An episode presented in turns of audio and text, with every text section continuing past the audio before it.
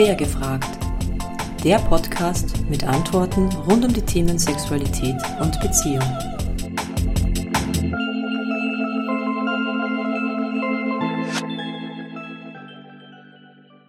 Heute geht es um Oralverkehr. Oralverkehr ist für die meisten von uns ein wichtiges Thema und wichtiger Teil in unserem Sexleben. Zwischen 75 und 90 Prozent geben an, dass sie es regelmäßig tun. Und welche Themen tauchen denn in meiner Beratung auf? Ich habe hier drei Beispiele herausgegriffen. Nummer eins: Ich mag es nicht, wenn mein Freund mich leckt. Nummer zwei: Ich möchte meinem Freund keine blasen. Und Nummer drei: Warum will sie mir keine blasen? Ihr seht schon, in welche Richtung das geht. Mehr Frauen als Männer haben meiner Erfahrung nach äh, Probleme mit Oralverkehr oder eine, eine Blockade. Oralverkehr passiv, also empfangen, ist Vertrauenssache. Denn den Penis zwischen fremde Zähne zu stecken, verlangt wirklich großes Vertrauen ins Gegenüber. Männer geben Frauen diesen Vertrauensvorschuss, weil die Lust in dem Moment im Kopf einfach dominiert.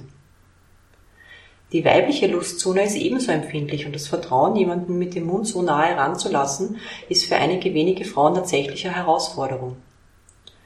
Auch der eigene Geruch und Geschmack können verunsichern. Frauen, die sich nicht gerne oral befriedigen lassen, haben oft die fixe Vorstellung, dass sie da unten komisch riechen oder seltsam aussehen. Dabei ist der Geruch zum Beispiel für den anderen oder die andere gar nicht so sehr wahrnehmbar. Ich leite meine Klienten, Klientinnen an, ähm, ihren Körper im Verlauf des Zyklus zu beobachten, ihn zu riechen, ihn zu schmecken und sich mit ihm vertraut zu machen. Wir Frauen riechen auch nicht jeden Tag gleich.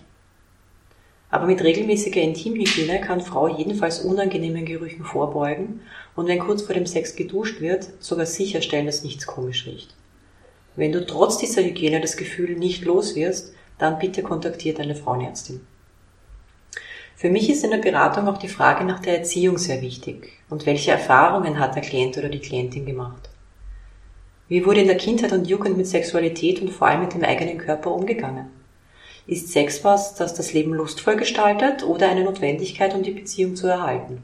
Oder ist es überhaupt nur dafür da, um Kinder zu zeugen? Je nachdem wird sich die Vielfalt der Stellungen, Praktiken und die Freude im Sexleben zeigen. Niemand soll sich drängen lassen, Dinge zu tun oder mit sich tun zu lassen, die ihm unangenehm sind.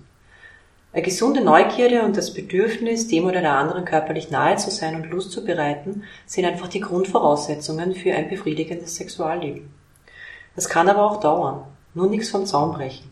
Ein Schritt nach dem anderen und ganz wichtig, reden, reden, reden. Denn die vorhin erwähnte dritte Frage, warum will sie mir keinen blasen, würde sich dadurch erübrigen.